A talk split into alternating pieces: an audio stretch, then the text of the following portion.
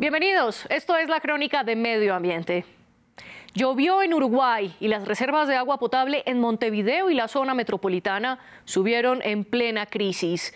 Desde que el gobierno de Luis Lacalle Pou decretó emergencia hídrica el 11 de junio, las autoridades publican diariamente los niveles de Paso Severino, la represa que nutre a la zona donde vive el 60% de la población del país de los 67 millones de metros cúbicos de agua que puede albergar, a finales de junio tenía menos de 3 millones, es decir, un 4% de su capacidad. Lo más crítico fue a inicios de julio, con las reservas en 1,6%.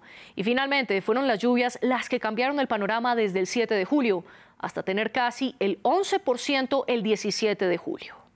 Aunque Uruguay enfrentó una sequía de tres años, no es la única causa. En el país no se han hecho proyectos hídricos para surtir a la capital en tiempos secos y su única fuente es el río Santa Lucía. La inacción ha sido de gobiernos de derecha y de izquierda y José Pepe Mujica reconoció su parte. Se me van a enojar, nos dormimos todos. Compartamos la responsabilidad, es mi manera de pensar. Porque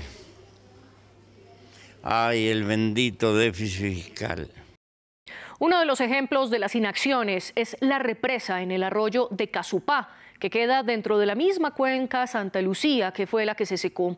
Aunque se propuso desde 2013 en el segundo gobierno del izquierdista Tabaré Vázquez, no se realizó. Y el mandato del derechista Luis Lacalle Pou priorizó un plan diferente llamado Neptuno, un programa privado que quería tomar agua del río de la Plata y potabilizarla a través de una planta ya que este río se nutre del agua dulce de los ríos Paraná y Uruguay, mezclada con el Océano Atlántico. Pero cuando Montevideo se estaba quedando sin agua, el gobierno comenzó a construir una obra de emergencia más de 13 kilómetros de tuberías para transportar el agua del río San José al río Santa Lucía. Eduardo Gudinas nos explicó que más que estos proyectos se necesita arreglar el sistema hídrico, ya que algunas tuberías tienen más de 100 años. Esto en vez de invertir más de 200 millones de dólares que cuesta Neptuno y cerca de 40 millones del embalse en San José. La red de agua potable de Montevideo tiene un 50% del agua que no es cobrada, facturada. De ese 50% eh, hay información contradictoria en que el 30 o al 40% se pierde en pérdidas de la red de cañerías por roturas de distinto tipo. Entonces, se hace una obra de emergencia, como la represa de emergencia que acaba de mencionar, pero se sigue perdiendo buena parte del agua. Y por primera vez en Uruguay mezclaron agua potable con la que tenía sal, ya que tomaron del río de la Plata. El caso de la ciudad de Montevideo es único en el mundo porque pasó el llamado día cero y la ciudad se quedó sin agua potable, pero esta fue sustituida por agua salobre. Eso es la que lo hace único en el mundo, porque seguía habiendo agua, pero no era dulce, no era potable, en cambio solo atendía a fines sanitarios. Es un experimento a gran escala como no se ha hecho nunca. Y la consecuencia es que hubo unos niveles de sal en el agua nunca antes vistos. El gobierno uruguayo aumentó el nivel de sodio permitido de 200 miligramos por litro a 440 y en los tiempos en los que la represa de Paso Severino estuvo más seca, el sodio llegó incluso a superar los 500. La consecuencia es que el agua sabe salada y está dañando muchos sistemas de tuberías. Pero el ministro de Ambiente asegura que aunque no es potable, sí es bebible.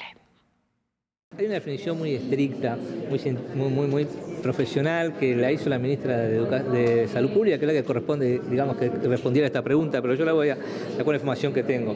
El agua, digamos, no es potable en la definición perfecta de la potabilidad, que son, que son indicadores. Porque el agua actual no cumple con los parámetros, con, las mediciones que tiene que tener de sus Que no cumple estrictamente con las mediciones. Lo que nosotros decimos que el agua es bebible y consumible, que es otra definición. Sin embargo, el relator especial sobre el derecho humano al agua potable y el saneamiento advirtió en un comunicado que esos niveles de sanidad eran alarmantes. En France 24 hablamos con él y esto fue lo que dijo. el agua potable no es simplemente agua bebible. Eh, no se trata de agua que pueda beber y no tenga que ir al hospital con una diarrea. Eh, el agua potable es más exigente, es agua salubre, es decir, es agua eh, que no pone en riesgo en ningún punto ni a corto, ni a medio, ni largo plazo la salud.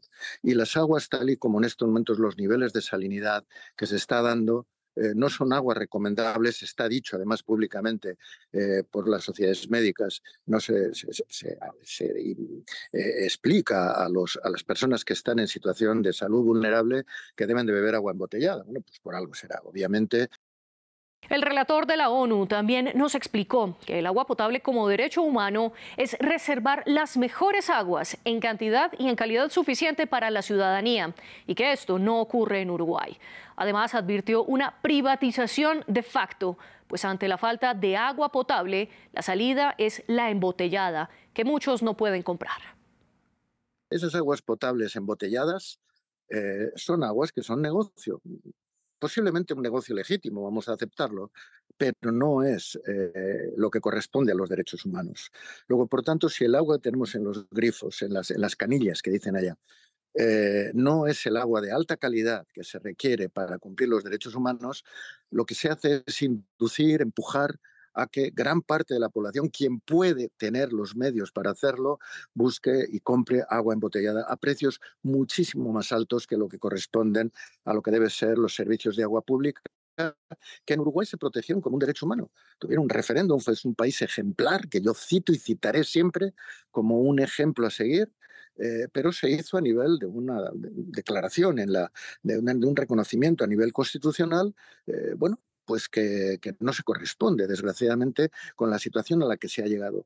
Y una situación a la que se ha llegado no porque el gobierno, ni este ni otro, lo deseen, sino porque no ha habido la prevención suficiente eh, para, eh, digamos, estar preparado para situaciones de sequía como las que se ha producido. Así llegamos al final de la crónica. Gracias por estar con nosotros.